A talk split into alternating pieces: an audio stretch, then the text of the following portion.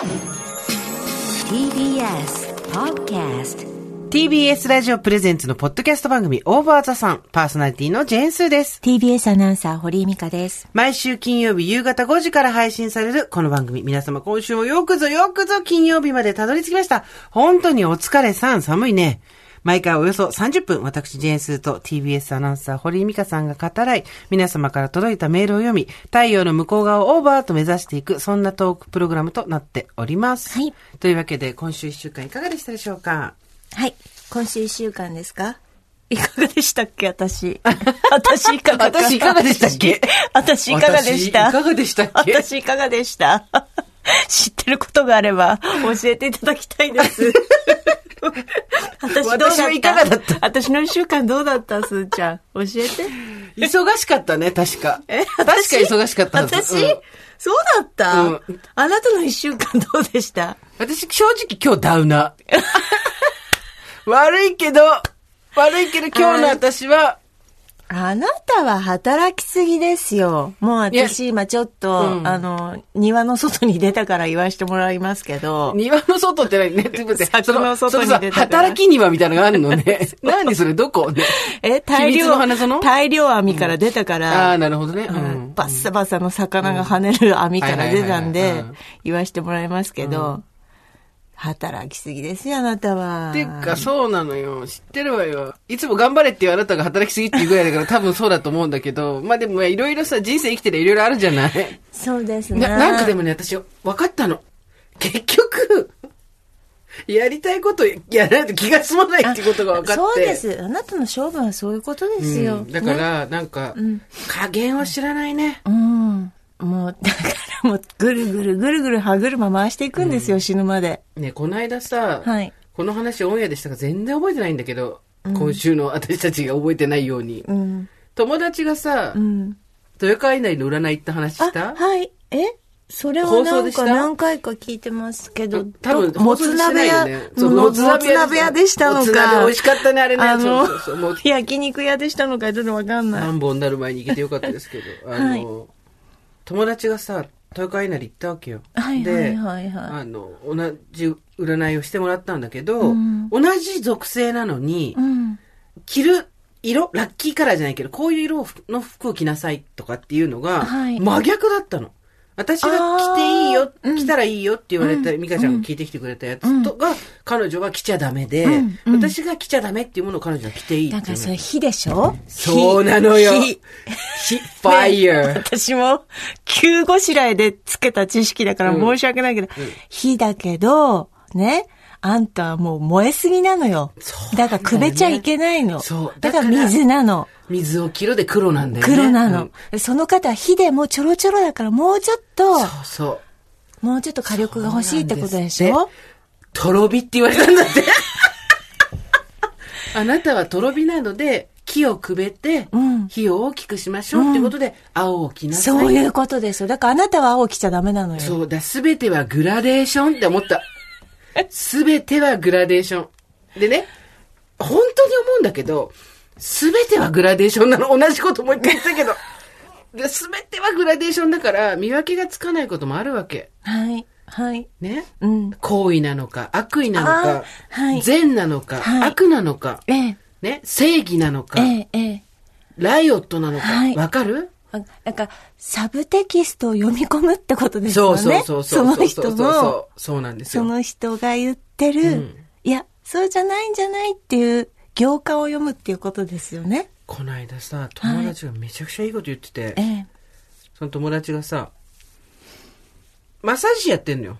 うん。で、マッサージの仕事ずっとやってて、人の体を触るようになってから、人の見え方が変わったんだって。ええやっぱり、その人の体の状態って、心の状態がやっぱ出るんだって。うんうんだから、うん今この人こうだなとか、来た時に、あ、何か我慢してるなとか、ねそうそう。それね。はい。でそういうのが、体を触る仕事の人ってすごくわかるらしくて、で、あ、そうなんだ、なんて話してたんだけど、で、まあ全然関係ない話になって、いやでもさ、とか言って、本人はこうだって言ってるし、言動が完全に一致してるわけ。例えばさ、私今までは、人の言葉は信じるなと。行動で見なさいって言ってたわけ。うん。なぜなら行動では人は嘘はつけないから。多分どっかで読んだんだろうね、本でね。それを自分のことのように言ってたんだけどさ。って言ってたわけ。で、だから行動さえ見れば、その、人が本当のことをやってるか嘘ついてるか分かりますって言って、それで大体今まで来たんだけど、たまにさ、やっぱり何でも例外があって、言ってることも行動も A っていうことを主張しているのに、うん受ける印象は B っていうことがあるわけですよ。うんで、混乱するわけ、そうすると。うん例えば、うんえっ、と、あの人のことは嫌いっていう話をずっと聞かされて、うん。行動でもあの人が来ると逃げるんだけど、うん。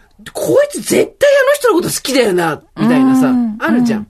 で、それは何なんだろうって言ったら、あのね、つって、目とか耳とかに入る情報っていうのを我々は信用しすぎなんだと。うんうん。目と耳に入る情報っていうのは、物事だったりとか人だったりとかが出してるメッセージの中でも、大きい方ではないんだ。うんどっちかと無意識と言われる、いろんな細かいことの積み重ね。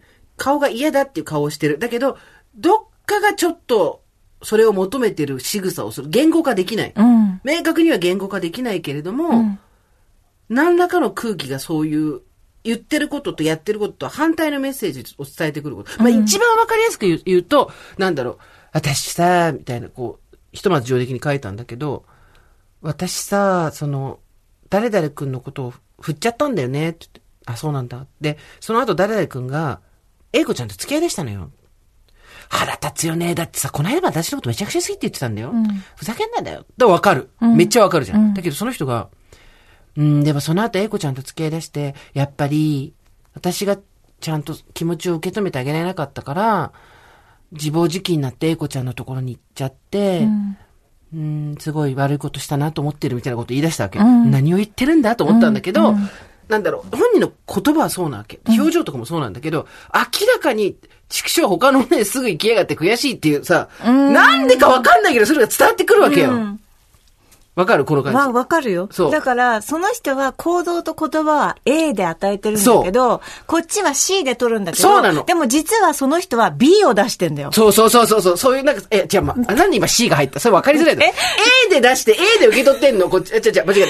A で出してんだけど、A で出したものをさ、受け取れないんだよ。A じゃないから。ああ、私は A で出したものを、いや、こいつ C だなって思って受け取ったのに、実はそっち B、実は B っていうまた難しくなったね、あんた。例えが難しくなったね。出してんじゃないの、それ。なんかだから、思っ、言動さえ一致してれば私はそれは信じていいと思ってたの。今まで。言葉と行動。会いたいよ、会いたいよ、君に会いたいんだけど忙しくて行けないんだって言って、会いに来ない奴は会う気がないっていうやつよ。言葉と行動が一致してないっていう。だけど、会いたいよ、会いたいよって会いに来てんだけど、こいつ絶対会いたくないと思ってるっていうメッセージが来るっていうことがあるのはどうしたらいいんだろうねっていう話を友達にしたら、いや、そんなのもう無意識で出してるメッセージの方がでかいんだから、自分のことをコントロールできると思ったら大間違いだと。で、自分の深層心で何が考えてるかっていうのは絶対滲んで出ちゃう。なんと、おそその子が言うには、その子理論で言うには、恐ろしいことにそれを感じ取れるのは他者しかいないと。自分は全く分かってないんだ。っていう話をされて。で、気にしてない気にしてないってめっちゃ気にしてるっていうのがよくあるじゃん。ちょっと聞いてくれる？なんだよ、行くよ。聞こうよ。またちょっと若干秋田の話でサウ行くよサイズダウンするんですけど。いや全然だ。あの、実はコロナ前に私お正月、ん。実家に帰ったんですよ。はい。だから、母がぽつりと私に、まあ、ずっと帰ってなかったわけです、うん。帰ってくるなって言ったから、危険だし、ね、あなたに何かあったらいけないから帰ってくるなってずっと言われてたし、休みがあったら東京で体を休めなさい。はいはいはい。コロナの前も、うん。ね、休みがあったらうちに来ないで、うん。お家の子供の面倒見なさいってずっと言われ続けてきたから、休みがあっても帰らなかったりとか、あの、コロナだったら行かなかったりっていうのをずっと、まあ何年かここ3年ぐらいあった。うん。だから、母がなんか、いやー、お姉ちゃんは来たんだけど、あんたは来ないねってポツって言ったわけ。おうおうおう。おいおいおいと。あれ？言ってる A じゃないんだ、この人は。うんうん。C なんだと思って。うんうん B どこ行った？で、うん。まあ B なんだと思って、私パッと別に普通に、うん。あ、お姉ちゃん来てたんだって言ったのね。うんうん普通に来てたんだと思ったから、うんうんうんうん。このコロナ禍で来てたんだと思ったから、お姉ちゃん来てたんだって言ったら、母が私に、あんたは小さい頃からそうやって言葉のなんか本質を隠して嫌味を言うよねって言ったの。え、また違セージ来た。何そのラリー。ね。なんか、嫌味って言わなかったかな、うん。なんか違うことを隠して、うん。そういう言葉を言うよねって。小さい時も、ね、このお菓子が、それ昔から言われてたんだけど、このお菓子が欲しいっていう時に、欲しいって言わないで、お母さんこのお菓子何って聞いたあなたはって。うん。それずっと昔から言われてたんだけど、だから、その伝えたいこととかを、ちょっとなんか違う表現で、はいはいはいはいそう。相手がわかるように、わざと情報を隠して言葉の外に情報を悟られないようにして言ってたっていうことを母親は言いたいんだけど、私は悪いけど、その意識は全くなかったの。はい。でもそ、無意識、だからそれ難しいとこで、そうお母さん自身がそういうじ、こ自分がそういうメンタリティだの持ち主だからそこ、そういうふうに解釈しちゃうっていうのもあるし、うんプラス、ニガちゃんは分かってないけど、もしかしたら他の人だけが気づく、そう。欲しい欲しいオーラがあったのかもしれないよね。そうなの。だから、うん多分なんかこのちっちゃい摩擦っうんてやっぱり自分の思考と母の思そう考そうそうのその違い その誤解が生んじゃうんだなって思って。思考の違い、誤解もあるじゃんまず、こうやって言われた時に何て受け取る？私、私は基本的に嫌味が一個も伝わんないの。うん全然わかんなくて、あれ、嫌味だったんだよって言われたことが 100万回ぐらいあるわけ。私もそうだよそうそうそう私もそうだよだけど、でも、私たちも絶対自分をだまくらかして、うん。言外のメッセージでうん違うものを出してる時あるわけよ。あー、まあ、そうね。あんまりやらない方だけど、わかんないよ、そんなの。コントロールできないもん。本当？そう。で、もちろん、こっちが楽観的になって都合のいい読み解きをしちゃうこともあるじゃん。言われてないことで。うん。っていうのもあるし、でもいろいろあるけど、とにかく、私がすごいほっとしたのは、そういう時にすごい悩んでて、あ、私がやっぱり、なんていうの、おめでたすぎるのかなとかさ、うんうんおめでたいからそんなこと思っちゃうのかな同じ状況でも、それこそ悲観的な友達は、全然私みたいに思わない。うん。今日は雨ですねって言われたら、あ、雨なのかっていう私と、んあの人はね、なんとかなんだよっていうさ、その、雨だと思ってないのに、うん。雨ですねっていうことで、あなたの何とかを知ろうとしてるんだよ、みたいなさ、ん読み解きする人もいるわけじゃん。へとかそういう、なんか、なんか、だなんていうのその、いわゆる読み解く側の、で、で、で今までも読み解く側の問題っていうふうに、美香ちゃんも今思ったわけですよ。だけど、読み解く、私だから思ってたのは、言動が一致するかどうかっていうこと、言葉を信用するのは行動を信用しろ。あと、読み解くときに相手側の解釈の癖っていうのがあって、うんうんあの、誤解を生むっていうことがあるけど、もう一個そこですよ。次のステージに行きましょう、大場さんリスナーとともに。自分が全く知らない時にやっぱり、醸してるムードっていうのはあるわけですよ。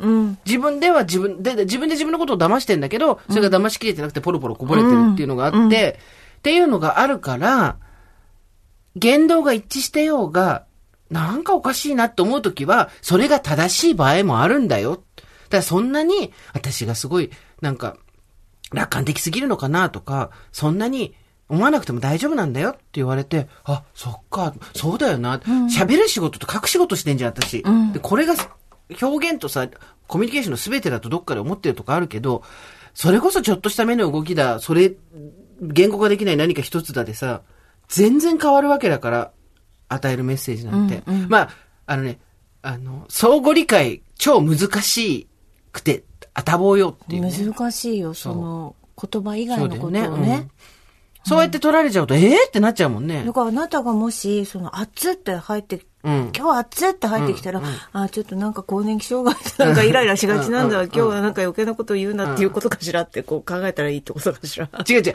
そこで、あ、あっつって入ってきたら、どう思う？私だったら、あ、部屋の温度下げるとか、ああ、そうそう。単純に。何走ってきたのとか。だから単純に今まではそうだったけれども、その、何？言葉以外の。深読みはしなくていいと思う。あの、私たちはできないから。そうよね。私たちはできないから。そう。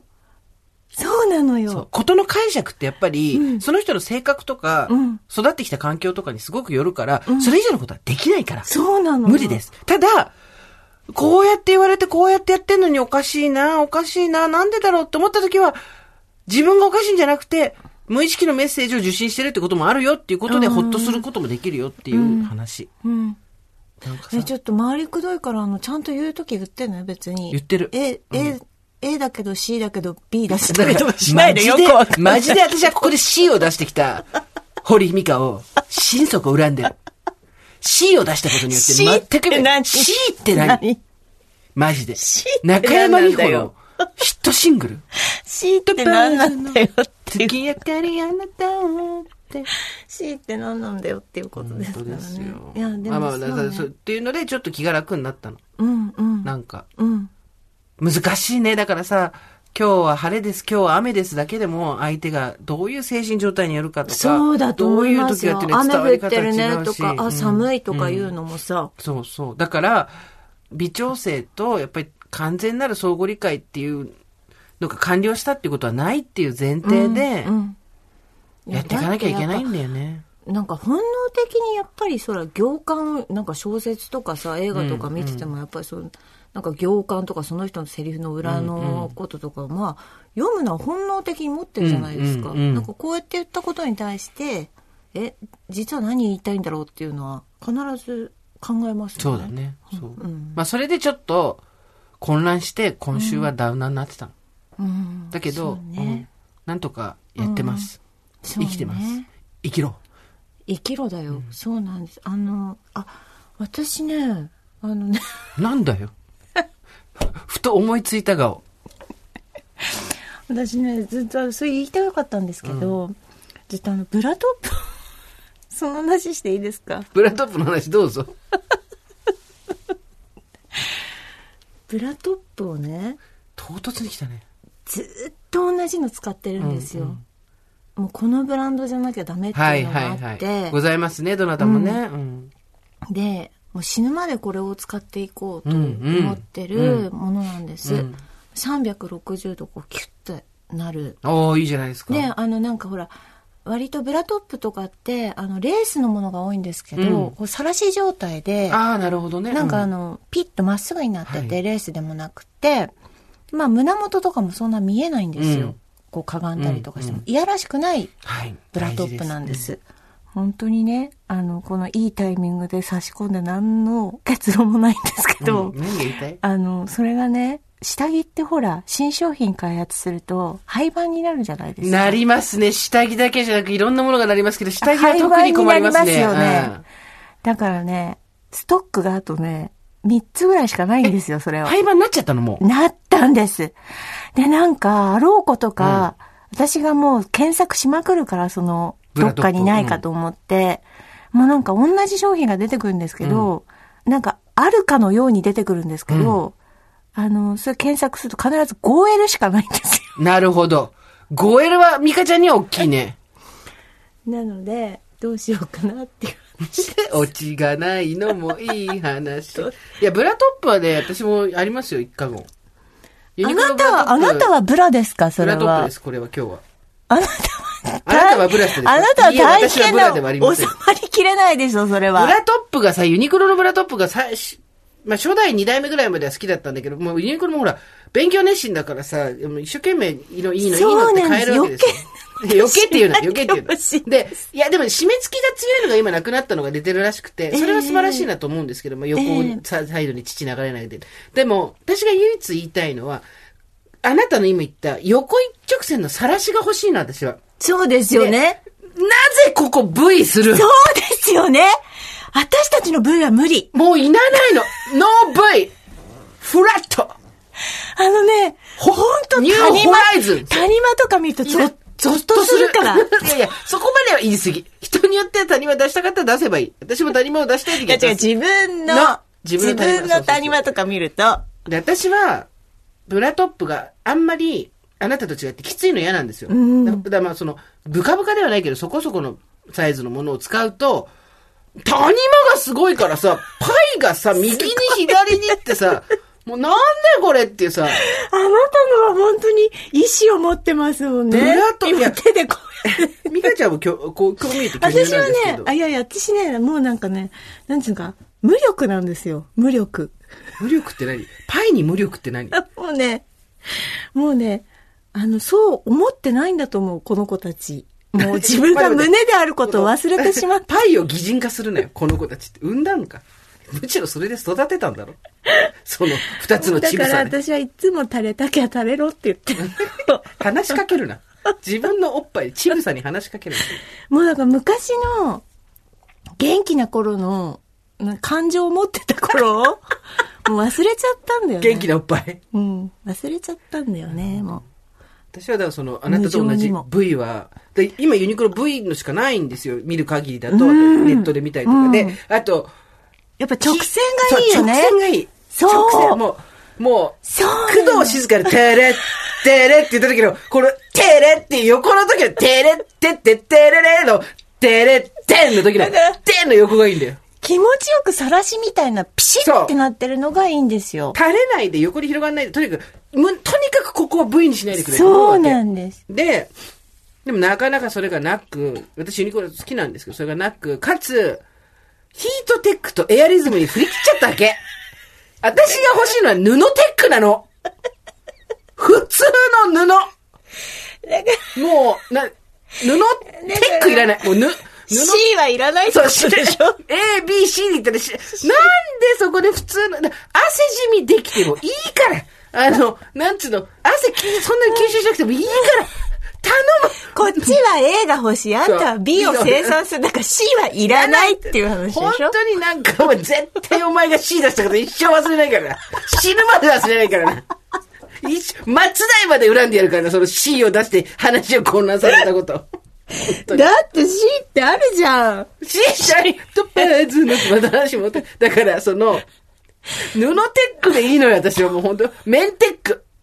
綿、だってもうテクノロジーいらない。綿。ジャスト綿。もう、で、後ろのところの紐とかが、こう引っ掛けてあるのがブラみたいに取れたりしなくていい。いい。何もしなくていい。いいです。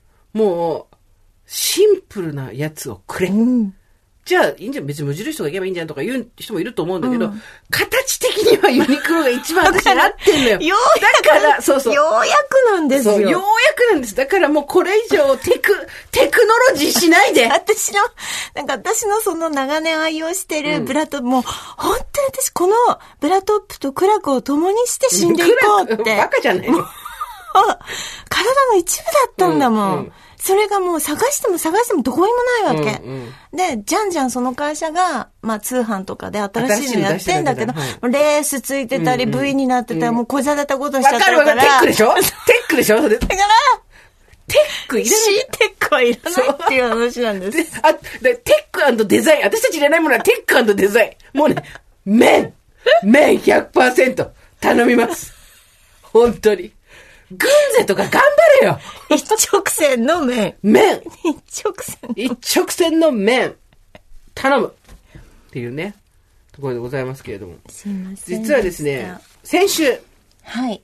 笹翔くんうん、うん。のメールを読みました。15歳でしたっけ、えっ、と、ゲイであることをカミングアウト親にしたら、受け入れてもらえなかったで死にたいなんていうことを言ってて生きようねっていう話をしたんですけど、まあ番組史上初じゃないですかね。一つのテーマに対してのメールの数としてはもう、かなりたくさんのメールを皆さんからいただきました。本当にありがとうございました。ありがとうございます。で、笹翔くん多分毎週聞いてくれてると思うんでね。うん。あの、届けたいと思うんで、はい今日はちょっとたくさん、そのメールを、あの、ババアのくだらない話の後、バ、ババアの A だ B だ C だ、布テックだっていう、ブラッドトップの話の後はですね、ちょっと皆さんからのメールをたくさん読みたいと思いますので、ぜひお付き合いください。はい。じじゃあちょっと。ミカちゃんねから行きましょうか。これでも、あの、コピペして、また、お送りするみたいなことをスタッフが言ってました。はい。ね、あの、読み切れないのもありますからね。笹翔えーっと、スーサミカさんおはこんばんちは、これまでのテーマ、整形や離婚に赤城山、ご助会の皆さん、赤城山 ご助会の皆さんのメールに笑ったり泣いたり、楽しく聞かせていただいている一方で、私にも何かできることはないかなといつも思っておりました。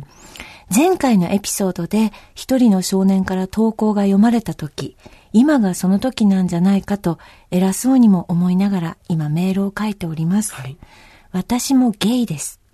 30年生きてきてこうして口にしたのは初めてです。正直自分でも言い切ってその枠に入るのが嫌だったり怖かったりします。なので若い彼が自分がそうだと感じて話をし戦おうとしているなんて強いなと思いました。力になれたらいいのですが、できることといえば知らないことがいっぱいあると思うので、先輩リスナーの話として聞いてくれたら嬉しいです。私は普通に働いて普通に暮らして生きています。男性のパートナーがいます。25歳の時、突然家族へ当たり前のように紹介し、それがカミングアウトにもなりましたが、うん、わざわざ言うつもりはないので、家族以外にはしていません。最初は驚かせてしまいましたが、今は仲良く家族ぐるみで付き合っています。うんそれでも家族に偏見がないとは言い切れません。私は上京し離れて暮らしています。田舎に住んでいる家族には守らなければならない体裁もあるでしょう。きっとこの距離が私たち家族です。これからまだまだ考えなければならない問題はあります。50代のパートナーとの老後や妹が結婚したので義理の弟への説明。だけど毎日楽しいよ。私にとってそれはパートナーがいるからなんだけど、友達だったり夢中になれることだったり、若いあなたには時間がかかっても確実に待ってると言ってあげられます。愚痴をこぼしながら生きていきましょう。長文失礼しました。コロナウイルスの感染状況もまた増えています。スーさん、ミカさん、ご助会の皆さんもどうかご自愛ください。ということで。はい、ありがとうございます。うん、初めて口にしたというですね。お名前ないのか、匿名希望さんそうですね。ね。うん、はい。えー、こちらもあります。はい。こんにちは、初めてメールします。高校3年生のくんちゃんと申します。少し前からなんだか疲れた日に夜お風呂に持って入れる Bluetooth スピーカーにスマホをつないでお風呂で聞いています。なんだかお二人の話を聞いていると頭の中が優しい気分になってリラックスできて救われています。2個。世代の違いゆえわからない話題もありますが、そりゃそうだね。ずっとお便りしたいなと思っていたのですが、なかなか忙しくてできず、でも、えー、エピソード68のゲイの中学生、佐藤くんからのお便りを聞いて、何か彼に伝えたいと思ってお便りしました。僕は今18歳のゲイです。僕も中学生の頃自分がゲイであることを自覚しました。気がついてからしばらくは自分でそのことを受け入れられずに、その事実を考えないようにして生活していました。しかし高校に入って進路のことなどを考えるようになると、将来像を描くときに自分がゲイであることを考慮に入れざるを得なくなりました。一人で抱え込んでいるのが猛烈に苦しくなったとき、2歳くらいから付き合いがあった幼馴染にカミングアウトしました。うん、彼女はこちらが拍子抜けするぐらいあっさりと受け入れてくれました。その後教室で別の男子同士がじゃれ合って遊んでいるのを目にした仲の良かった同級生が、やめろよ、ホモ、キモいと言っているのを耳にしてしまったことがありました。その場では苦笑いをして受け流していたつもりだったのですが、帰り道にどんどん気持ちが沈んで気がついたら死にたい死にたいと呟いていたということがありました。その時、ふと我に返ってそんな考えが浮かんできていることに恐怖を覚え、唯一カミングアウトしていた幼馴染にその日あったことを吐露しました。うん、数日何も起きる気が起きず、虚脱感に襲われて過ごしていましたが、誰かに聞いてもらえたことで少し肩の荷が下りて前を向くことができました。笹翔くんにもそういう人ができたらいいなと思います。僕は今幼馴染のほか5人の友達にカミングアウトしています。親にも去年の夏カミングアウトし、一応は受け入れてくれましたが、なんとなくその後お互い僕のセクシャリティについて話をできずにいるので微妙な感じです。やっぱり親との関係がうまくいくようになるには時間がかかるのかな多分毎日生活しているだけで当事者でなかったら気がつかないようなところに山のように自分のことを否定する気持ちが湧き上がらせる材料になってしまうのが転がっていると思います。一人でそれに耐えて、おまけにお母さんに否定的なことを言われていると本当に耐えていけるのは大変だと思う。なんとかその大変さ、辛さを吐き出せる場を作ってみてほしいと思います。僕の場合はカミングアウトしている友達は6人中5人が女友達です。やはり同性には言いづらくて。僕の経験上は同世代の異性の方が受け入れてもらいやすいかもしれないです。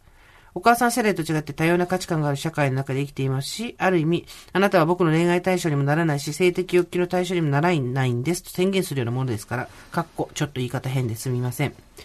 受け入れてもらいやすいと思います。逆に同性だと今まで自分に恋心も性的欲求のどちらも向けてくる相手ではないという前提で付き合っていた人から、必ずしもそうではないと宣言されるわけですから、戸惑いが生まれやすいんじゃないかなと思っています。別に僕だって誰それ構わず男と見れば習っているわけではないので、僕がゲイだということのみでそんな心配をされても自意識過剰だよっていうだけの話なのですか。ほんとここそうだよね。のんけの男の人はほんとそこ、うぬぼれんなよって話だよね。異性だって誰だってあっさり受け入れてくれるわけではないと思うので、カミングアウトする前にはしっかりと事前リサーチすることが重要です。機会があれば、それとなく LGBTQ に関する情報を振ってみたりとか、普段あまりそういう会話しない相手となかなか難しいかもしれませんが、もちろん、カミングアウトすることが絶対必要とは言いません。やっぱりすごくリスキーだし、余計に傷つく可能性もあることだから、笹翔くんのリアルな状況を知らない僕がしないよと軽々ということはできません。あくまで僕の場合は、そんな風に頑張っているよという例として受け取ってください。カミングアウトすることができなくてもツイッターで辛いことをつぶやいてみるとかも僕はしています。もちろん余計に傷つく可能性もあるから気をつけて、うん、僕の場合はあまり広がりすぎないように、ハッシュタグとかあまりつけず、似たような境遇で投稿の内容も似ている人、かっこエロアカみたいなのもたくさんあるんで、そういうのではなく、うん、とお互いフォローし合って他愛もないことを話したり、なんか辛いことがあった時にツイートしてお互いわかる、そういうの辛いよねと話したりして、ストレス解消する感じで使ってます。カミングアウトする前からノートに記事を書いて投稿したりもしてます。同じくゲイの先輩とか同じぐらいの世代の人から励ましのコメントをもらったり、逆に励まされたとコメントをもらったりして、こっちが元気になったこともありました。長くなってしまいましたが、とにかく同じ日本のどっかに、同じように自分のセクシャリティや周りの関係に悩みながら頑張っている仲間がいるよ。こんな風に頑張って生きてるよ、と伝えたくメールしました。辛い時は何を言われても辛いし、理解してくれる人がいても時々自己否定に陥って苦しくなったりするけど、まだ僕ら十数年しか生きてないんだからもう少し頑張ってみよう。僕も自分よりもっと辛いかもしれない立場で頑張って生きている仲間がいるんだからと、自分を奮い立たせながら頑張っていきたいと思います。くんちゃん。なんか、でも本当にありがとうございます。うん、たくさんの方からいただいて。全部読みました、私たちは。ね。番組中に読めないものも全部読みました。ありがとうございます。うんうん、これほど心強いことは笹翔くんにとってないと思いますね。そうだね。ね皆さんの言葉って。えっ、ー、と、シューシャンミカさんはじめまして、どうしてもお礼をお伝えしたく初めてメールします。ありがとうございます。私は九州在住の40代後半のゲイです。前回の放送回で笹翔さんのメールを取り上げていただき、本当にありがとうございました。そして受け止めていただき、本当にありがとうございました。自分が10代の頃はまだ自分がゲイである苦しみを話せる場所は社会にはありませんでした。なので、今このような形でこの番組が対応していただいていることは過去10代に一人苦しんだ者にとっても本当に嬉しいことですし、私自身とても勇気をもらいました。うん、また、代わりに謝るね、ごめんね、傷つけて、のスーさんの言葉、もちろん笹翔さんに向けた言葉なのは分かっているのですが、リスナーである私にもとても心に染みました。電車の中で聞いていましたが、笹翔さんを応援したい気持ちと、普段は意識しないようにしていますが、そういえば自分もずっと傷つけられてきたなという思いとで、涙が溢れてきてしまいました。私は普段大学で教員をしています。職場ではカミングアウトはしていないのですが、ひょんなご縁から臨床心理士として LGBTQ の方々の支援に携わっています。そこで笹翔さんにお伝えしたいことが2つあります。はい一つ目は10代、20代も対象にしているセクシャルマイノリティ向けの電話相談がありますよということです。うん、全国どこからでもかけられます。もし気が向いたら使ってみてください。かっこ横浜にある SHIP、SIP という支援団体がやっています。ネットで検索すればすぐ出てくると思います。SNS アプリには言葉巧みに10代の若者を騙し、食い物にしようとする悪い芸の大人もたくさんいます。そこにはぜひ気をつけてください。もし身近に信頼できる場所や信頼できる大人、かっこ例えばスクールカウンセラーなどがいれば、そこに相談されるのもいいかもしれません。そして二つ目は、カミングアウトされた側である親の会などもありますよということです。もし笹翔さんのお母様が今後勉強されてそれでもまだ受け入れられない、もしくは受け入れたいけど気持ちの整理がつかないといった時には、もし近くにそのような親の会があるなら、一度ご紹介されるのも手かもしれません。親の需要の問題を当事者でもある子供が対決し、引き受けるというのはとても大変で酷なことです。うん専門家や自助グループの力を借りるべきではと個人的には思っています。うん、同じく苦しい10代を過ごし、その後も生き続けている芸の一人として、笹翔さんを応援しています。笹翔さんが引き続き、自分らしく生きていけることを祈っています。はい、そして自分も自分が自分であるために精一杯のことを明日からまた虎視眈々と生きていこうと思います。うん、乱筆長文失礼いたしました。新春も過ぎたとはいえ、まだまだ寒い日も続いています。オミクロン株も猛威を振るっておりますので、季節柄どうぞご自愛ください。ありがとうございますということです。ありがとうございます。具体的なお話がたくさんあって心強いですね。ね。えー、この方はですね、ニュージーランドの方ですね。はい。こんにちは。初めてお便りします。40代半ば、恐竜大好きおばさんです。いつも楽しく拝聴しております。前回のエピソードやった15歳の笹翔さんの話を聞いて、我が家の話をシェアさせてもらいたいと思いお便りしました。我が家の13歳の娘もレズビアンで、12歳の時にカミングアウトしました。私はなんとなく分かっていたので別段驚くこともなくそうなんだという感じでした。本人は私に言うのが一番緊張したらしく、面と向かってではなく、長文メッセージ、テキストによる打ち明けでした。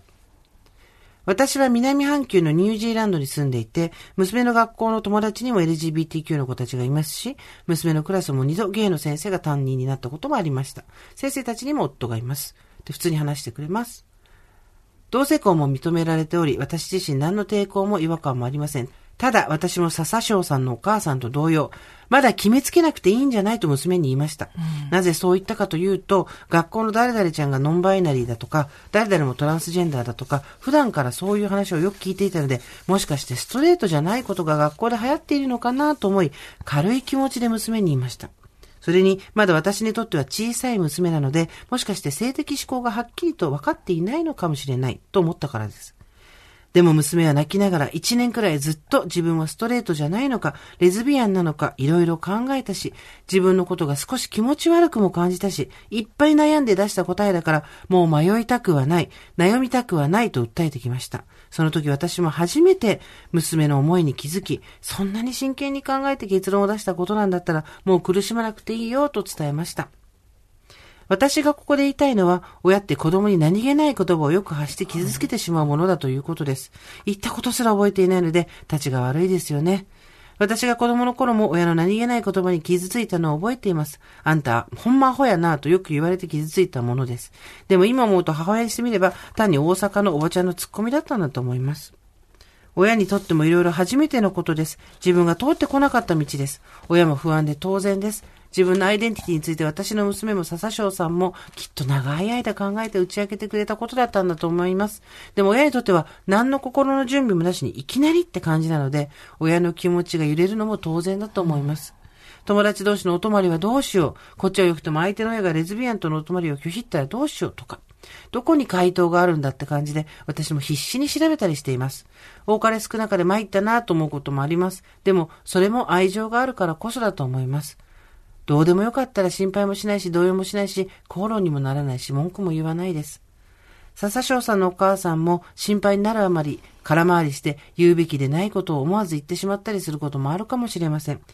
周りに言わない方がいいんじゃないとお母さんがおっしゃったのも、まだまだ周囲の理解を得るのが難しい日本で、自分の子供がもしかしていじめられるかもしれないと想像するだけで耐えられないからだと思います。確かに、これらはすべてお母さん自身の不安な気持ちから来るもので、それを笹翔さんに押し付けたらとても苦しいだけだと思います。なのでお母さんの言ってることは、そうだねと、堀さんがおっしゃってたみたいに、右から左に流して OK です。私は、笹翔さんのお母さんはもうとっくの昔に笹翔さんのことを認めてくれてると思います。きっと自分の中の葛藤と戦っているだけなんだと思います。それがついつい口に出てしまうのでしょう。笹翔さん自身が自分で道を切り開いていかれる姿を見て安心し、自然に理解されていくのだと思います。自信を持って諦めずに時間をかけて、親にも自分がどれだけ真剣かということを伝えてあげてください。そして、お母さんの何気ない言動が笹翔さんの気持ちを傷つけ、お母さんに理解してほしいということも伝えてあげてください。ここが道場だと思って自分を鍛えようくらいの気持ちで、あと5年くらいしたら胸を張って、海外でだってパートナーと自由に暮らすこともできます。可能性は無限大です。長文になりましたが、海の向こうから応援しています。ということで。嬉しい。あのー親の気持ちっていうのをね、親も親だからこっちもちょっとうまくできないのよ、ごめんねって話をさ、15歳の子にぶつけるのはどうかなとも思ったんですよ。うん。だけど、まあ、大場座さん聞いてる15歳だから、うん。相当早熟だろうなというふうに私はちょっと踏んで、まあ、親もこういう気持ちなんで、それを全部汲み取る必要はないけど、まあ、親って15歳の時まだなんかギリギリ完璧人間だと思ってたかな、私も。うん。てを理解してすべてをこう知っていてっていう存在だと思ってたら、意外とブレブレっていうのがね、分かってくるのがここからだと思うんですけど、そういうのもありました。ありがとうございます。ちょっと海外の方からたくさん来てるので、はい海外の方の読みます。スーさん、ミカさん、おはこんばんちおはスペインから毎週楽しみに更新を待っているおばさんです。ありがとうございます。先週の放送で紹介されていた15歳の笹翔さんのメールの内容を聞きながら、そんなことで死んでほしくないと思い初めてお便りいたしあます。りがとうございます。えー私はいわゆる LGBTQ コミュニティに属し、うん今年46歳になります。はい私のカテゴライズは T、うん。M2F のトランスジェンダーで、はい、 male to female ですから、男性から女性。えっと、 biological、なんていうの生物学的には男性として生まれたけど、性自認は女性っていう方で、うんえー男性から女性になったってことですね。これも LGBTQL プラス LGBTQ+, LGBTQL+, とかいろいろありますよね。うんはい。で、子供の頃から自分の心と体が一致していないことに気がついていました。うん一日さえもそのギャップに気づかないふりをすることができないくらい、この世界は男女二元論をベースにデザインされていて、昭和50年代の子供時代は日々絶望していました。今思うと、笹翔さんの年齢くらいの頃が一番苦しかったと思います。もう少し子供の頃であれば夢を見たり問題を先送りできたけれど、15歳にもなると未来がどんどんリアルになってくる頃ですから。でも大丈夫。本当に数年でその大変さは和らいでいきますよ。誰だって思春期は大変ですが、セクシャルマイノリティの場合はそれに加えて自分が他とは違うことへの戸惑い、恐怖、不安なども日々感じることと思います。うんそうだね。ヘテロセクシャルの15歳はあまり自分の性自認やセクシャルオリエンテーションについて深く考えることはないので、笹翔さんより孤立しているように感じるかもしれないですね。だけど、セクシャルマイノリティに限らず、誰であっても親や社会に認められることが生きる目的になってしまうと、苦しみが大きくなってしまうと思います。そうだね。なぜなら、すべてが外の世界次第になる。つまり、自分の幸せは他人次第になってしまうからです。はあなんか、はい。本当にそうだね。本当にそうだね。んん両親の理解や協力があるととても心強いですよね。私の両親もこのことに関しては無知でした。説明もしたし、育て方などの後天的なものではなく、そのように生まれただけであると何度も伝えました。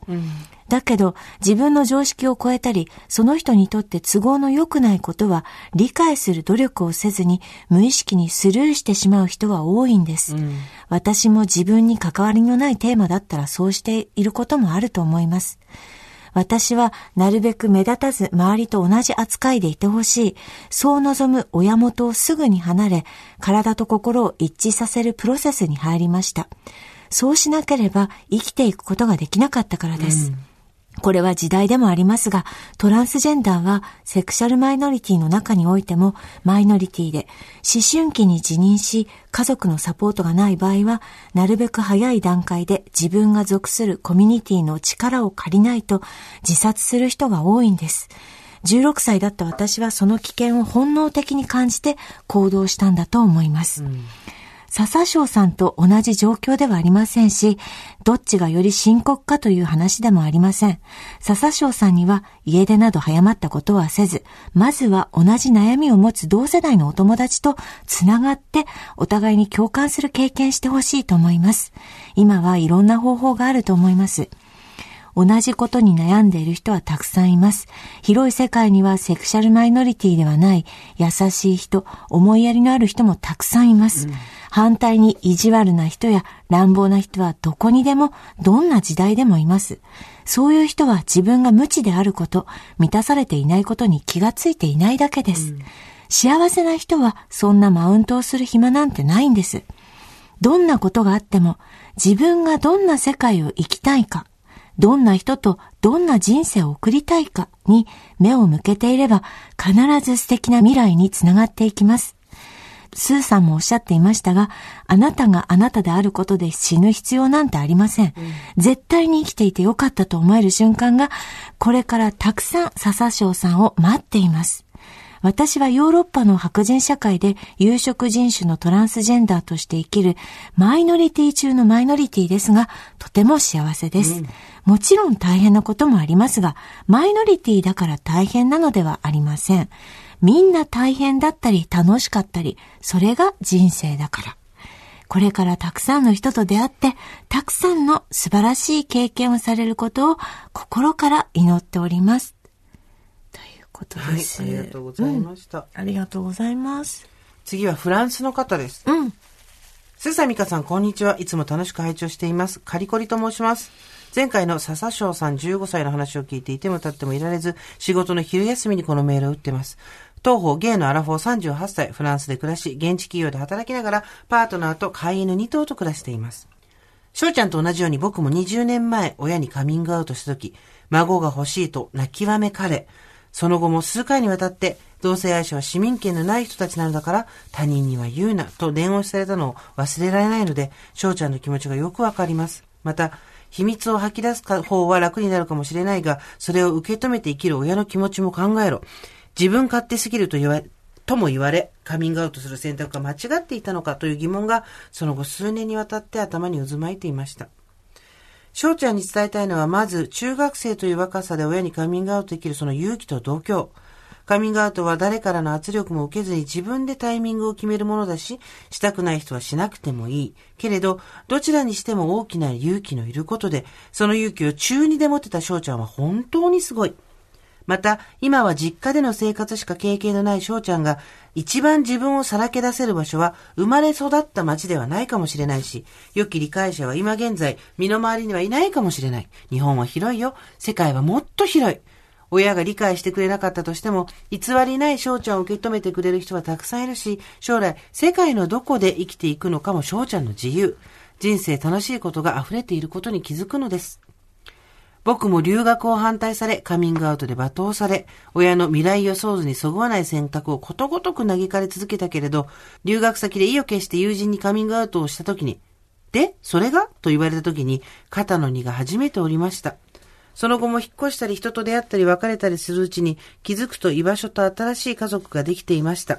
両親もいろんな学びと障害を経て、カミングアウトから20年経った今では、お前が元気で幸せなら何でもいいというところに落ち着き、僕の彼氏も家族の一員として受け入れてくれています。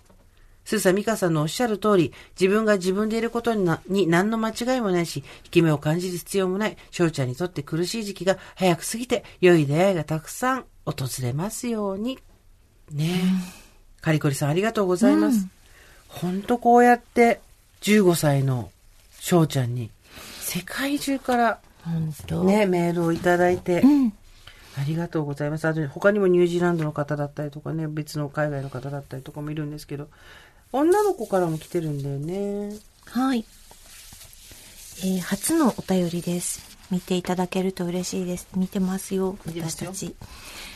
こんにちは。22歳未来のおばさんリスナー、ゆうと申します。ゆうさんね。毎週とても楽しく聞かせていただいております。先週のお便りやお二人のお話を聞いて感情が溢れ出してきたのでお便りを書いています。22歳。私は大学に入った頃から自分は同性愛者なのではないかなと自覚し始めました。そして大学4年間の中で何度か母にその話を持ち出してきました。母は最初はそのことを別に肯定も否定もしないと言っていました。しかし、話していくうちに、でも今好きな相手、かっこ女性がいるわけじゃないんでしょ？いや、まだ本当に良い人、かっこ男性に巡り合っていないだけじゃないと言われ、なんだか受け入れてもらえていない気がするなと感じていました。またうちの両親は私が幼少期に離婚しており、父とはたまに会う程度なのですが、母は離婚のせいで私が男性に偏見を持っているのではないかと思っており、私の恋愛観に影響を及ぼしてしまい、申し訳ないとも言われました。私はそれが原因だとは思ったことはないし、昔のことを後悔するよりも今の私を受け入れてほしいと思っています。確かに恋愛経験は少ないので、本当に同性愛者なのかそうでないのか、はっきりしない部分もありますが、同性愛者かもしれないという考えも、私という人間の一部分ではあると思うんです。ちゃんと付き合っている人がいなければ同性愛者であることを自覚してはいけないのかと、まだまだ異性愛者との立場の違いを感じています。うん。自分の関係ないところでマイノリティが存在していることは理解できるけれど、身内となると話は変わるという考えの人は意外と多いのではないでしょうか。うちの母はそんな感じでした。それは本当に受け入れているには入らないよなと感じています。もやもやは消えませんが、母を含めカミングアウトをされる側は、このことを受け入れるのに時間が必要だと思うので、私自身はその間に大好きだと思える人に出会うために努力していこうと思っております。なんて、冷静なんだ。22歳。そう。私だったら親を突き飛ばしていたであろうに。言葉にできなくてうまく。まあ、そうですね。お母さんが、だから時間が必要かもしれませんね。だからじ、ねその時間でじゃあ自分何するかね。うんうんとにかく、皆さんいただいたメールをね、あの、まとめて、一言で言い表すことはできないんですけども、世界は広いよって、家族に理解者がいなくても、うんその外に自分のことを受け入れてくれる人はたくさんいるよとか、あと、意外と、さっきのシップじゃないけれども、そういう、コミュニティが外にあったりするよっていうことと、あと、いい先生いましたね。意外とこう、若い芸の子たちをたぶらかすうん。悪い人もいるから気をつけてっていうね。そうそれもすごい大事なことです。あの、そこに性差はないです。男も女も。うん。っていうこともありますし、えーやっぱりでもなんかなんだあれだろうね。同性愛の人たちがすごく幸せに暮らしてます。普通の暮らしをできてますっていうようなメールがやっぱ海外からの方が多いんだよね。うん。そうだね。悔しいね。。なんて国だ。日本の方何通か読みましたけどね、うんやっぱりまだカミングアウトしてないとかね、周りに教えてないってそいうう方多かったですうんよね。あのメール、今、オンエアでは読んでないんですけど、うんたくさんいただいたメール私たちは始まる前に読んでて、うん日本の方だとカムアウトしなくてもいいんだよっていうことだったりとか、うん。えー周りには言ってないけどって人、今読んだ人の中でもそうだったよね。ねうんでもさ、たまさかさっき一番最初に話した話じゃないけど、すべてはグラデーションなんですよ。で私たちはすごいわかりやすい二元論を仕込まれてきたんです。そうね。で、なんでかっていうと、多数派の方が楽な生き方っていうのがそれだったから。で、自分の性自認っていうのが、私は女です。美香ちゃんも女だと思ってます。っていうことは、特にそこを自覚するのに苦労もなかったじゃん。うん。私、異性愛者です、私たち。うん。相手は男性っていうところで、悩むこともなかったし、男性が好きなことを恥ずかしく思ったり、自分がもしかしておかしいんじゃないかって思ったりとか、隠さなきゃいけないと思ったこともないじゃん。っていう時点で我々は、まあこれね、言い方難しいんですよ。ここで、非常に特権があるんですっていうことを乱暴に言っちゃうと、ちょっと、うんと、届、まあ実際問題、特権ではあるんだけど、特権があるんですって言っちゃうと、ちょっと、そこから先の理解が進まなくなっちゃうんで、言葉を選ぶんですけど、そういうところで非常に恵まれていて悩まずに済んで大人になっちゃってるわけですわ。っていう時点で、日常生活につまずく人たちもいるんだよっていうことを、まず自覚することだよね。うん私たちがね。えー、スージさんという方からいただきました。スーサミカさん、おはさこんばんちは。笹翔くんのメールと二人のコメントを拝聴して、いても立ってもいられずメールしてます。おじおばネームスージです。現在42歳で生まれも育ちもとんでもない田舎です。時代と場所がそういう巡り合わせだったのか、ジェンダーセクシャルアイデンティティともかなり遠回りで大人になりました。ノンバイナリー、パンセクシャルです。ノンバイナリーというのは自分の性別を決めないっていうことですね。男か女かっていうところを自分に固定しない。ノンバイナリー。そして、パンセクシャルです。パンセクシャルっていうのは前世愛という言い方をしますけれども、えー相手がゲイなのか、バイなのか、ヘテロ、いわゆる異性愛者なのか、誰も愛さない人なのかとか関係なく、すべての性別の人を恋愛対象とする、愛する対象とする人っていう人ですね、この方は。笹翔くんががっつりお母さんと向き合ってるの偉いよ。私があなたと同じ年だった頃、自分が本当に感じていることは一切言葉にできず、誰に対しても心を閉ざしたままで、自分以外の誰のことも信じられなくて、ただ家を出て自立することだけが希望でした。笹翔くんあなたには、自分が信じる人と向き合おうとする力と、辛い時は助けを求められる勇気があるから。本当そうだよね。めちゃくちゃこれよ。自分が信じてる親と向き合おうとすること、そして辛い時は助けてくれってラジオにメールが送れること。この二つだけで人生99.99だよ、本当に。私はあなたやかつての私と同じような気持ちで悩んでいる子たちが生きよう、生きていけると思えるような社会を作れるよう自分の仕事を通して頑張ろうと思う。笹翔くんの声を聞いて頑張らなきゃいけないのは私みたいなおじさんおばさん世代ですよ。本当に。本を読みましょう。東京をはじめとする全国のプライドの YouTube を見ましょう。これパレードね、ありますね。プライドのパレードだけじゃなくていろいろな活動があると思うんで、そういう、えー当事者の人たちの活動っていうのを YouTube で見たりするのはすごいいいと思います。お金と時間に少し余裕があるなら、セクシャルマイノリティにフォーカスした映画祭に参加したり、ネットフリックスで関連作品を見ましょう。もしご家族や近しい人からカミングアウトされて、どうしたらよいのかわからなかったら、相談できる電話窓口もあります。おじさんおばさんや立場の偉い人に面と向かって注意してくれる人なんてどんどん減る一方なんだから、自分たちの怠慢で若い子たちを苦しめないように頑張りましょう。うん。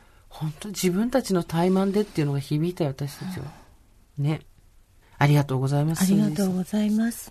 今回すごい肝に銘じなきゃなと思ったのは、私は子供がいないけど、誰かにそう言われた時に、いや、まだ決めなくていいんじゃないっていうのは本当良くないね。本人が決めたんだったら、とりあえずそれは飲み込むべきだね。一番最初は。べきってあんまり私普段使わないんだけどさ、本人が一回悩んで悩んでそうやって言ってきたら、ねまずはそこは一回、そうね、もう反省だね。はい、堀井さん反省タイム入りました。一回入るよね、反省タイム。いまずは受け止めるっていう、そう。まずは受け止めるってことってすごく大事なんだよね。いいことでもさ、受け止めないじゃん。だから悪い、だから例えばさ、ミカちゃんが私に、いや、私自分にね、自分のこういうとこが嫌いで、ああいうとこが嫌で、すごく気がめいるんだよねって言った時に、そんなことないよ、めちゃめちゃいいじゃん。こういうとこあなたの魅力、わらららとか、そんなことないよって言うじゃん、すぐ。ダメなんだよ。一、回、そっか、そういうとこが嫌いなんだ、自分の。そういうとこが自分の欠点だと思っちゃうんだ、とか、例えば自分がさ、その、今のは悪い話になっちゃうから、ちょっと、例えとしてどうかなとも思うけど、そうやって、私はこうなんですって言ってきたら、一回そのボールキャッチしなきゃいけないんだよな。そうだね。なん、なんだろうな。なんでできないんだろうな。なんか、あなたのことを思ってはダメだよっていうのは分かってんだけどさ、うん。そんなことないよって言っちゃうんだよね。じゃあさ、コミュニケーションってどうしたらいいんだろうって話だね。うん。また話冒頭に戻りますけど。相手を尊重するっていうことはすごく大事だと思うんです。でも同時に、ものすごく凝り固まった考え方で、視野が狭くなっちゃってる友達とかに、うん。そんなことないよっていうのを伝えるためには、うん。でもまずは一回重要だよね、多分ね。うん。すべて。だから、とにかく、どうした？そうね。でも、受容できる関係性になるのもまた時間かかるしね。うん。そうね。あと薄っ近すぎる。ぺらい、うん薄っぺらい重要なんてほら、いくらでも言えるじゃないそうですか。だね。よくないね。うん。でも、ふーんっていうところ、そうなんだ、ふーん、そうなんだっていうところうん。が大事なのかな。あとは、あなたのためを思ってみたいなことはやっぱり相手を傷つける可能性があるし、ただ、うんうん、人に対して自分の気持ちを伝えるときに、相手の気持ちばっかり考えてると、うまく進めないのもあるじゃん。私今年はもうわがままに行くぞって、前言ったけどさ、うん。乱暴に行くぞ、知るかって言ったけど、この間言われたの。仲のいい友達に、あなたは相手の気持ちを先の先まで読みすぎるから動けなくなるんだよって言われて、二次会理論でしょ？そう。それで、それそれそれは隙が耐えられないやつでしょ？それは単にそう、先まあまあでものそうそう先までそうそうそうそう。先の先まで。こんなこと言ったらこう思うんじゃ読み解く力でしょ？ないかとか、こんなこと言ったらこういうふうに思われちゃう、思う思わせちゃうんじゃないかとか、これが相手に対する強要になるんじゃないかとかさ。そこは言われると、おっしゃる通りですって感じなんだよね。だ相手のことをおもんぱかること、だからだから結局全てはこういうことで、正解は一個じゃないんですよ。二元論じゃないんですよ。いいと悪いにかっぱり分かれるわけで、かっぱり分かれるわけじゃなくて、タイミングもあるし、相手にもよるし、同じ相手でもうまくいくときといけないときとあるし、だから、すべての状態は、フルイドっていうのはなんかこう、流動的であるっていうことを、すべての関係性と、えっ、と、コミュニケーションは流動的であり、正解はないが、ただ重ねていくことで見えてくるものは確実にあって、正直に重ねていくことで深まっていく絆もあるっていうことだよね。うん。だから翔ちゃんが、笹翔くんが今すぐお母さんともう一回対峙する必要は全然ないと思うけど、どこかのタイミングでまた話すことが、話したいなと思った時には、今言ったことをちょっと思い出してくれると嬉しいかな。相手もこっちも、どっちが悪いとか、あっちが正解とか、うん。いうことじゃなくて、基本コミュニケーションってディスコミュニケーションうまくいかないのが前提だったりもするしね。難しいよね。だって私たちこんなに生きてんのにまだコミュニケーションで手こずってんじゃん。手こずりますよ。怖いわ。手こずりますか。手こずるよね。スーパー手こずるよね。だって、だから、その母の一言でちょっと、えっ？て思ったりするとき、うんうんもう尊敬して大好きだし、そうだね。お母さん大好きだね体の一部みたいな母だけど、やっぱりそれでも、え、その一言何？って思っちゃうときあるね。分かり合えない時があるってことだようん、ね。うん。最初にお母さんが言ったあなたはこのお菓子何い？や、何？って思っただけなんだっつうのって話で。そうそうそう食べたいっていう意味じゃないんだよって。でもそれは向こうの先読み。そう。ね。なんだろうねうん。さあ、というわけで、今オンエア中にはこれぐらいしか読めなかったんですけど、たくさん他にもいただきましたし、はい。えっ、と、スタッフの方から笹賞に送らせてもらえるかな、もちろん個人情報とか全部隠します。うん。ので、はい心配しないでください。はい。さあ、そして、我々の今日の、はい。ヒヤスンスいや、そうですね。見えはる、ええ伸びてきましたね。はい。見えるね。いい感じで。はいなんかあの、はい。うちのオイスンスのええ鮫島、桜井、ええ宇野はええ、日当たりのいいとこも、あの、み根が結構伸びたし、ええ目も伸びてきたから、日当たりいいとこ行ったらいきなりブワって膨らんで、はい今、つぼみのつぶつぶが上から見えるまで来ました。あ、そうですか。やっぱり優秀、うちのプロジェクトチーム。鮫島、桜井、宇野は本当優秀。働くからね。一方、あの、鈍化っていうんですか、はい。全然、そうですね。全然動きがなし。なんだっけ、タミコ？え、トミコでしょ？トミコね。トミコとミエハルはですね、マイペース。全然変化ない一週間。これだから、なんていうの、古川さん、古川常務の、あの、後ろに置いてるんですよ。それも、あの、この版画ね、んジェーンスーさんと、あの、私そうの版画を作ってくださった方がいて、ねうんありがとうございます。額装してあるんですはい。もう葬それも置い式てあるんですね葬式に花が添えられてるみたいな感じで。二人ともね、はい惜しい人を亡くしましたみたいな感じになってるけど。ね、古川、あの、寄宿舎に預けてるんですけど、そうそう全然育たないんですよね。でも、あの、ちょっとそろそろ、あ日当たりのいいところに動かすっていうのもね、一つあるかもしれあま、せそうんでね。すね。皆さん、あの、今、お花が咲きそう、お始めてるめでとう。ございます。時は、もうすごいね。はい、いますよね。思ってたより早かったし、思ってたより足並み揃わなかったね。はい。さすがおばさん。さすがですね。バラバラと。ほんとでもう腐ったっていう方も報告ございましたございましたすし、もうその人はその人でいいじゃないですそうそういうこともあるよか。ね。ね。ちょっと、あの、まあ、うちもインスタ班っていうのがあるんですけど、はいなんせあの、一人とかでやってるはいので、ちょっと球根をね、全部あの、ストーリーに上げていくのがちょっと追いつかなくって、はい他のお仕事もあるので。だから、なんかお花咲いたら、なんかハッシュタグで、なんだろう。ヒヤスンス咲いたにしましょうか。そしたら多分他のハッシュタグとそうね。被んないでしょ。ハッシュタグヒヤスンス、ハッシュタグ咲いた二つでやっちゃうと多分分かんなくなっちゃうから、ハッシュタグヒヤスンス咲いただね。わかった。咲いたは漢字でおい。願いします、漢字で。わかったハッ。シュタグヒヤスンス咲咲いいた。た。ってやったら、あの、目について拾うようにしますので、はいね、それでまとめていきましょうよ。で、咲いたのを見て、うちのはまだ咲かないとか思わないでね、もうみんな自分のペースで生きていくから。そうですそうですちの三重春とトミコを見て。そうです。なんか、打ち止めの人は、うんとりあえず咲いても咲かなくてもヒヤスンス咲いたって入れてもらえれば、あの、腐った球根とかあげていきますので、大丈夫です。大丈夫です。ちょっとそれでね、はいあの、拾えるものを拾っていきたいなと思っております。私来週には元気になりたいわ。うん。元気になって。あなたは？私はブラトップを探す旅に出るから。ブラトップ、ブラトップってさ、本当に まあでもなんかこうなんかのらりくらりしながらさ、うん。バカ話してさ、うん。やり過ごしながらやっていくしかないよね。いや、もうだから、なんか毎日毎日、何日かでこうやっぱりいいこと悪いことは、まあ普通にあるじゃないですか。うんうんだからなんか、まあ1ヶ月単位で平均良ければいいかなって思うことにしてます。で、1ヶ月単位で平均悪いの続いたら年単位でまあ、そういうことででじゃあ5年でっつってどんどんそういうこと広平べったくしていこそういうこと。う。はい。ということで今回はここまでにしておきましょう。はい。オーバーザさんでは皆様からのメッセージお待ちしております。送り先は番組メールアドレス over.tbs.co.jp over.tbs.co.jp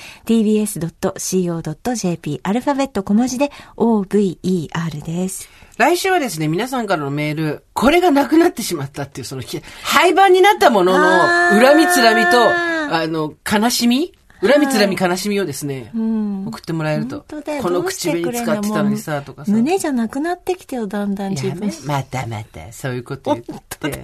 でも本当にでそういう、あの、廃盤になってしまった、なくなってしまったぜ、テックなんだっけ、私たち。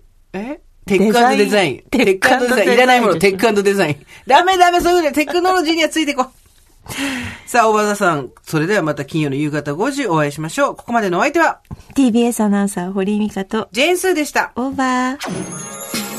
TBS Podcast